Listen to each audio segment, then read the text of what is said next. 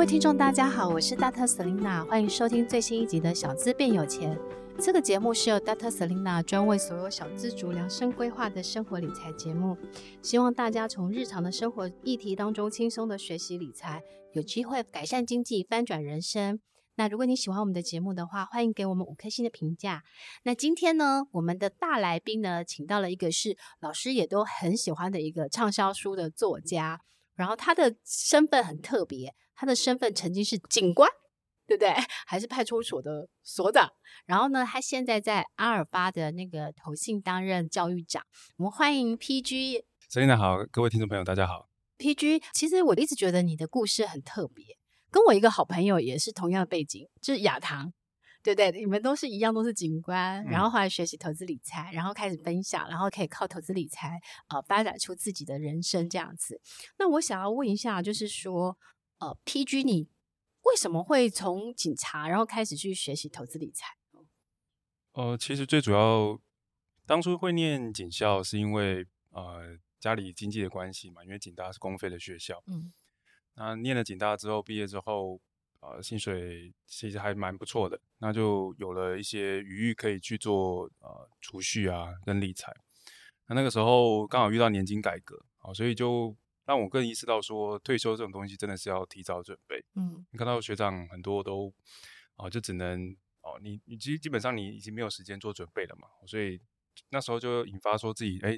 啊、呃，趁自己还有能力，然后在外勤收入还蛮不错的时候，就先多存多投资。嗯，那你一开始的投资方式是用什么样的投资方式呢？其实我第一次投资理财大概在学校啦，我就买了储蓄险。嗯、对。对，然后毕业之后有去上了一些股票分析的课，嗯，然后也买了一些银行股，然后到后面的话就转到用 ETF 来投资。对，那为什么会会转到 ETF 来投资？这个中间的那个转折？嗯，最主要是看到越来越多理论来支持说 ETF 它的对我们整体的配置的效率会比较好。那我觉得这个东西也比较适合我自己了，因为我不太想。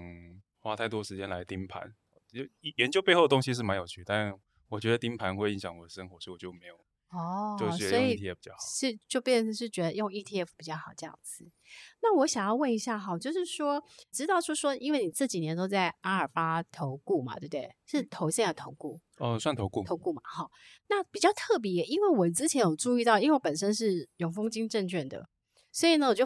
在前几年我就注意到说，哎，其实好像阿尔巴跟那个永丰有推出一个机器人的理财服务，然后我就会非常的好奇，到底什么是机器人理财服务？所以今天我们特别做这一集，就是呃，我们特别请 PG 来跟我们大家分享的是，我也很希望所有的小资主呢可以了解，哎，除除了你的主动投资。的选股方式之外，还有被动投资的 ETF 方式，但是另外一种呢，就是说还有 AI 机器人可以帮你投资。所以今天我们这一集是来聊一下什么是机器人投资。那我想要请问 PG，就是那机器人投资的方式是什么样的一个逻辑跟原理呢？呃，它可以想象成像我们现在，像我今天来这里，我可能是打开我的 Google Map，嗯，那我就搜寻我要去的地方，嗯，那它就会告诉我。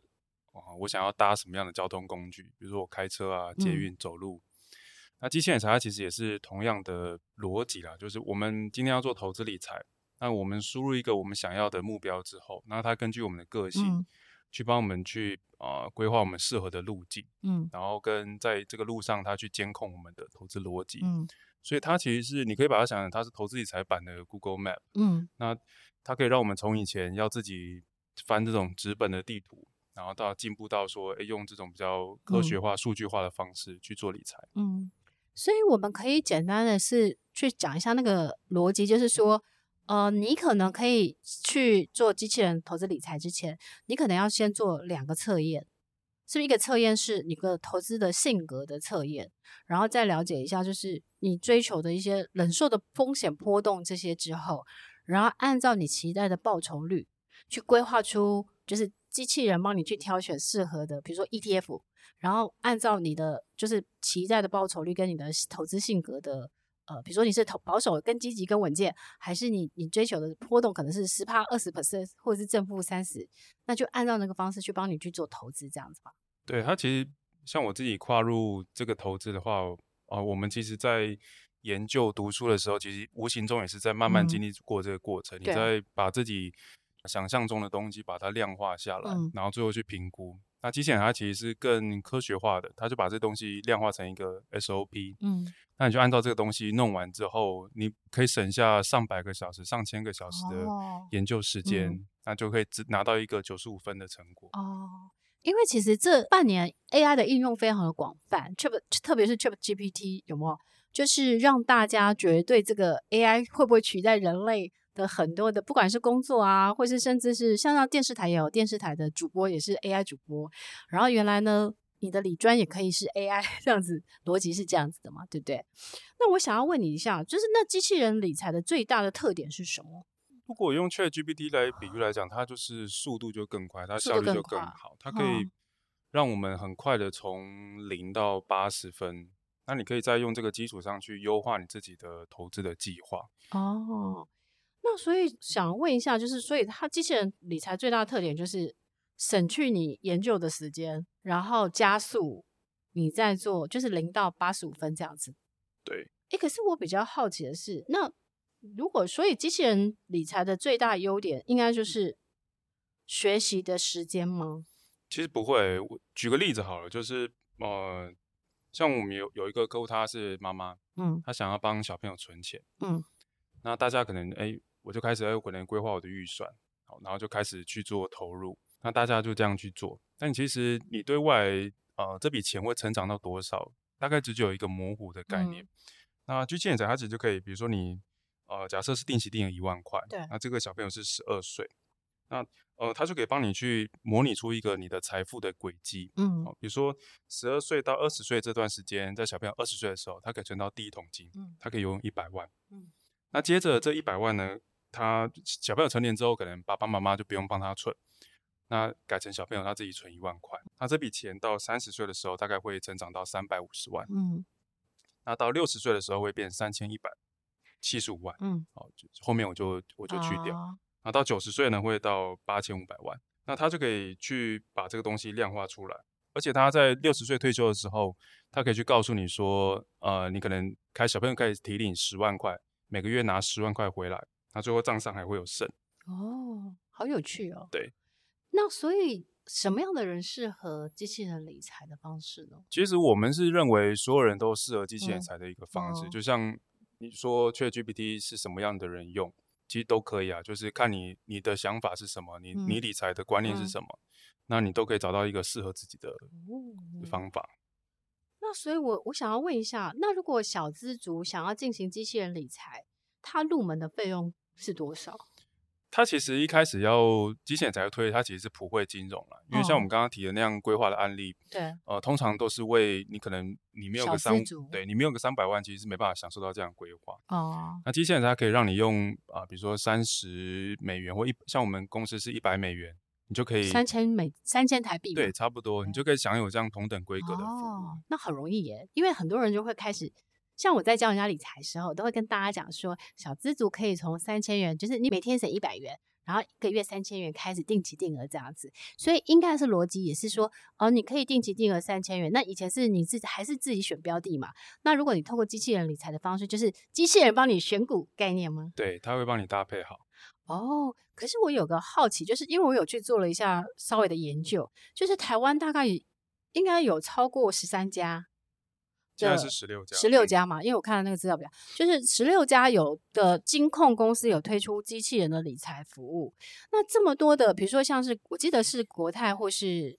富邦这些都有嘛，对不对？那阿尔法跟其他的差异在哪里？就是或是其他家有什么特点？然后你们家的特点在哪边？哦，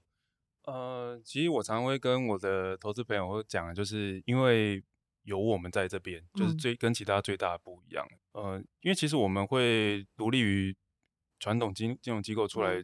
嗯、呃，开了一家新的公司，是因为我们希望说做到真正的客观跟独立性。所以，我们其实没有去销售某一档基金或 ETF 的压力。嗯，所以可以，它可以让我们确保说我们的中立性，因为我们会跟客户收一取费用。所以，我们哎，那个费用是一趴吗？呃，最低到零点五啊。零点五的门槛是什么？就是金额比较大吗？就是我们有一个逐年调降，它用越久会越来越便宜。哦，就是就是说，如果你是老客户，可能他就对服务费会比较便宜，这样子。对，哦，对。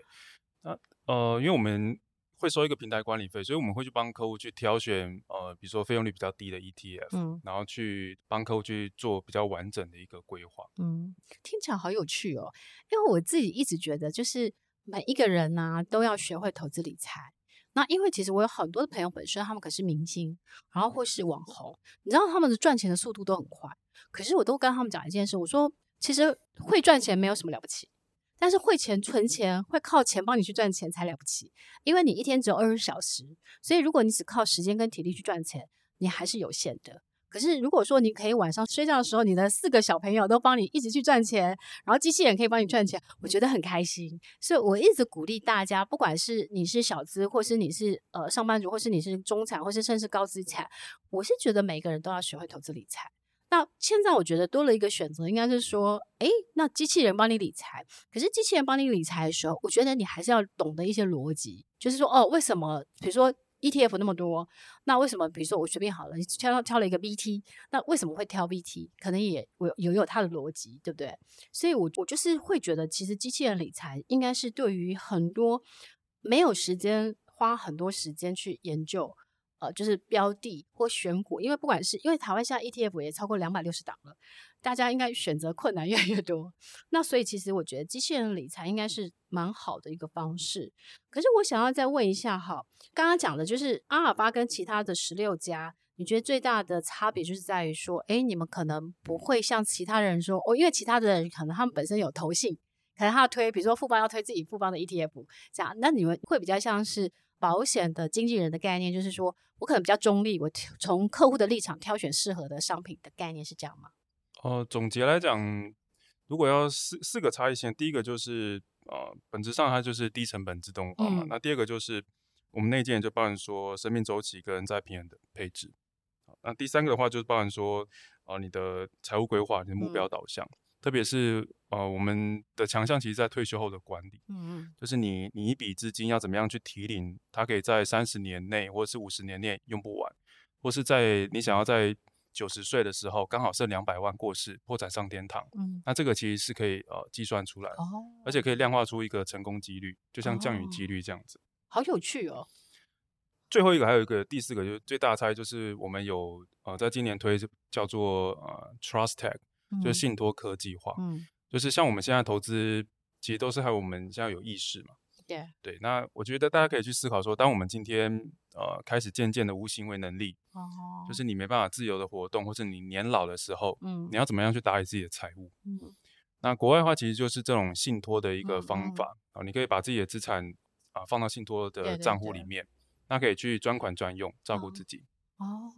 所以其实我我如果这样听起来的话，我觉得你们服务应该是蛮全方位的，就是适合不同生命阶段的人。因为其实我像我之前我自己有考考过保险的那个证照，但我其实。那时候去考的目的，就是因为我觉得保险好重要，所以我要教别人，我要自己先搞懂。那我觉得每一个人在他不同的生命周期，他其实有不同的投资的 purpose，对，也有不同的投资的，就是适合的策略。那我一直觉得理财的商品，它并没有说什么商品是好的或不好的。我觉得叫要挑选是符合自己生命阶段，跟你自己的投资策略符合你的投资性格。那或是你可以忍受的波动，才是最好适合你的东西、商品这样子。所以我觉得应该是说，呃，如果不同，比如说小资族，如果他一个月可能只有一万块钱，那他他的目标就是他希望可能可以存到买房的基金，那你们就可以针对他的需求去帮他规划说，哦，你的目标是五年要买房子，那我就可以帮你做规划。那如果是一个妈妈的话，哎，他可能目标是帮他的小孩存可能十年后的他的教育基金，因为我前一阵子看一个数据，就是说，如果一个小孩要念到大学毕业之后，他的教育成本好像是四百六十万，那所以其实现在的成本越来越高，所以可能妈妈可能要急着的帮小孩存，比如说他的教育基金。可是像四十岁的人，可能要帮自己存将来的退休金，比如说他可能六十岁退休，他要及早的帮，因为我们我们很很多人都会担心我们的劳保是不是破产，那所以还是要及早的帮自己存。所以应该是说，哎，那这样子你们是阿尔法的产品，就可以在不同的阶段可以去。呃，就是协助大家去做好，就是财务的规划跟财务的投资这样子吗？对啊，举个例子好了，就是我们最近是帮一个学校的老师，嗯，帮他规划退休金。那他是私立大学的副教授，对，啊，私立大学副教授薪水没有很多哎。现在现在台湾少子化，我觉得整个的当大学的教授，或是不管是公私立大学，我觉得其实可能都福利待遇都会比以前少。对，因为呃整体的状况的话，所以他才会有这样的意识了。嗯，这样也蛮好的啦。如果是以退休准备来讲，那他的部分的话，包含说他的公保，对，那以及他的学校的抚恤金，对，还有退抚基金，嗯，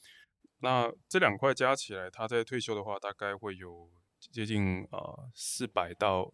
五百万左右，嗯，我们帮他规划。那另一个就是他自己自己去做。呃，抚恤的部分呢、啊，我就自自己自己做提拨，嗯、那加起来的话大概四百三。那这样总额的话，我们帮他就规划他六十五岁一次退的时候，大概有一千一百万的退休金。嗯，所以啊、呃，当然很多人会担心说劳保会破产等等的。然、呃、后，当然未来会改革啊，就像公务员一样。嗯呃、但整体来讲，哦、呃，它是社会福利最底层的架构，就是政府的稳定性，它基本上不会让它倒。嗯，所以呃，我们要运用这个制度，然后去把自己的金额拟定起来。对，那那这个其实机器人理财它在其中运用，就是包含说结合我们投资顾问，就会帮他去评估，嗯，量身打造他，比如说他的公保的，他可以领多少，嗯，那学校的可以领多少，嗯、跟他自己他要存多少，嗯，那剩下的钱他可以去回过来说，比如说现在的子女教育或是退休金。哇，我一直觉得理财啊，理财的规划或是理财的投资，其实越早越好，因为才可以享受到。时间加复利的效果，对，因为其实最近台湾股市很热嘛，就 AI 就伟创啊，什么就是光宝这些涨翻天，那刚好很多的高配型 ETF 零零八七八零零五六都有这些成分股，所以最近创新高，每一个人都在问我说，Selina，我是不是要先走一次？然后我就会跟他们讲，我就回到一个本质，还是你存它的目的是什么？假设你的目的是存股。那我反而觉得你不应该考虑是卖，而是假假设说你领到更多配息的时候，那你是不是可以再买更多的？那如果你真的想卖，我会问他说：那你有更好的投资标的吗？我觉得才去做这样子综合考量，而不是说你本来是想存股的，然后存到后来等到价差出现的时候，你会觉得说我是是该卖。所以我自己一直觉得回到本质，还是你当初的，就是你当初在投资的那个原始的目的是什么？那原始的目的出来之后，我觉得它有点像你的定锚针，所以怎么样你就不会迷失，你就会继续的往前。因为如果你是存股，像我自己有零零八七八，我也有零零五六这些，所以我每次都会觉得很开心，就是我领到这一季配息，我可以买更多张。所以，我可能比如说，我假设今年是一百张，可是我接下来我可能有一百零八张，可是这八张都是他在配给我的，所以我想要的是时间加复利这样的效果，而不是我要赚价差。但是我有一些投资，我就是 ten percent 我会做卫星，那卫星就是我会，我今年可能会专门挑挑选是可能呃就是半导体的检测产业，那我就会花很多时间，然后我就会找到标股，可是我找到标股就很明很明白，就是我做价差。然后我就赚一点零用钱，可是我就会把他们拆得很开，所以我觉得就是回到本质，还是你的投资的目的是什么？那我觉得机器人理财的方法应该是提供给大家，就是小资或上班或是妈妈们，或是呃就退休族一个可能是更新的或是更不一样的一个投资理财方式的选择。然后我觉得应该是听起来我觉得蛮好的一个地方是，你们会先帮他去做一些试算或做规划。所以他会更清楚，因为很多人很多人还问我复利怎么算，那的的确 是不容易算啊，所以一定要问 问教问老师啊。因为我相信我们小资变有钱听众应该会有人有想要去做进一步的询问，那我们可能到时候再把就是诶询问的那个联络方式，我们留在我们的节目的内容当中，然后大家就可以。去询问你们，就是说，哎、像我自己就很想要跟跟你说，哎、那我如果一个月给你一两万，你去帮我做机器人理财，然后这样规划，那我的目的不是，我只是想说机器人会比我厉害多少而已。对，这样可以吗？可以啊，其实可以，当然可以。对对对对对，所以就是说，我觉得你你不理财，财不理你。然后呢，理，我觉得很多人会觉得理财很难，但我常跟他们讲一个观念，我说，如果你把它想，因为很多人都会说，哎，他数学不好，然后所以他觉得理财有困难。我跟他说，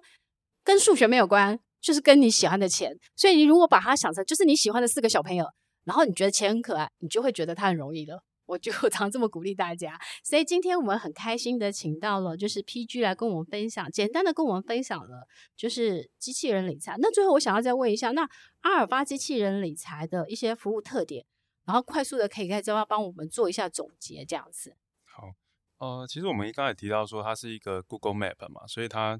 简单来讲，它就是自动化，我们不用在以前自己去啊去算复利是多少，我到底要存多少，他会给你一个明确的金额。就像刚刚那个妈妈，她就存一万块，所以她会知道说她未来会有多少。那第二个是它的时间成本可以让我们省下来，就是我们可以去专注在我们自己的兴趣啊，嗯，我会去发展我们的副业，那让我们自己的收入去做提升，它可以专注本业。那刚刚 Selina 提到说一个生命周期的概念，就我们在二十三十四十五十六十不同阶段不同的一个需求，那它都有合适的搭配的一个方案去做搭配。嗯，那第三个的话就是。呃，刚刚 Selina 提到说目标的部分，那极限理财其实很大一个部分，它就是一个目标导向式的投资。嗯，啊、呃，你的目标可以是想要存到一百万，存到三百，或是拥有三万块的被动收入，这都 OK，这都很棒。那你只要设定好，这真的是你想要、你认为重要的，你把它 key 进去，然后它就会告诉你成功几率。啊，比如说八十八十趴，那你就是勇敢的去执行这个计划，那就可以。那第四个的话，其实是我我们现在最大跟其他最大的特色，就是我们看到台湾很多高龄化的，台湾即将步入高龄化的社会，应该已经步入了吧？呃，对了，哈，少子化、高龄化。对，那这笔钱其实很很多的用户，他都开始慢慢思考说，我这笔钱，啊、呃，他怕自己失智，或是他想要赠予给小孩，但他又不想失去掌控性。对。因为很多人把钱给小孩之后，我妈妈有个朋友，我妈妈有个朋友，他有两间房子，后来他把他给他两个儿子，对不对？最后他无家可归。嗯，所以我觉得父母呢，其实爱小孩，但是还是先爱自己。对对，那机器人理财结合信托的方案的话，其实就是我们现在可以帮客户去做到，他同时投资，那、嗯、掌控性用在自己身上，那可以去就可以去做到这个四个的金流。那这个其实就是机器人理财它。呃，最重要的一个四个特点。嗯，了。那你们现在，比如说在推广这个机器人理财的时候，会遇到一些困难吗？还是叫大家接受度都很高？其实现在大家接受度都很高了，就是因为像 ChatGPT 啊，或者是呃，就是现在大家觉得，因为这个东西是一个方便的东西，然后你在线上哦、呃，像我们客户他他在绿岛或是在马祖的的军人，他他只要加入有个网络，那他就可以把自己的理财做好。所以，其实现在已经非常多人在开始使用这样的理财服务。我我是觉得说，这个机器人理财，我觉得应该是提供给一些没有时间，然后或是说，呃，他本来对理财没有那么清楚的，就是投资标的的选择。那我觉得透过这个方式，可能可以让他维持就是定期定额，然后长时间的投资。因为我一直觉得，其实像我自己长期这样做投资，我后来发现，其实标股跟存股，其实时间。复利换算下来，其实应该是存股的效果会大于标股很多。因为通常你选到标股，因为它波动那么大，你也不敢压很多。但是存股就会很安心。所以我觉得，我其实到后来，我还是会鼓励大家，就是长期的投资。而且长期的投资，我后来发现，只要是好的标的，不管是好的 ETF、好的股票，其实时间会还原它真正的价值。最后那个报酬率，你每次看到那个那个。报酬率的时候，你都会觉得说，哇，怎么那么多钱？对。然后你知道我前一阵就环游世界，就是再去欧洲一个月，对不对？我每然后人家就跟我说旅费，我就说啊，我感谢我的八零零八七八赞助，然后感谢我的比如说呃零零七一三赞助，就是你的旅费其实都是这些帮你出的，所以我觉得应该是呃投资理财可以让你提早的实现财富自由。然后其实有很多人问我财富自由的意思是什么，我说可以赢回你人生的选择权，就比如说我想要去休假的时候，我就去休假。然后我决定几岁的时候退休就退休，然后我想要做什么工作，我就可以选择，我不用为五斗米折腰。我觉得那是财富自由最大意思，并不是不工作，而是你可以过你喜欢的生活方式，选择你想要过的一个人生的一个方式。所以我觉得这个是学习投资理财，不管是透过自己选择自己。投资理财或是机器人理财，我觉得回到本质还是要赢回你人生的选择权，去过你喜欢的人生这样子。那今天呢，我们很谢谢就是 PG 来跟我们分享，然后我们期待呢之后可以再来跟我们分享更多有关于投资理财的一些心法。然后大家如果喜欢我们的节目，请大家给我们五颗星的评价。那如果你有许愿的想要听的题目的话，也可以留言给老师，老师都会在后面的专题就是制作。更好的节目来回回馈给大家，然后谢谢大家的长时间的收听，我们下次见喽，拜拜。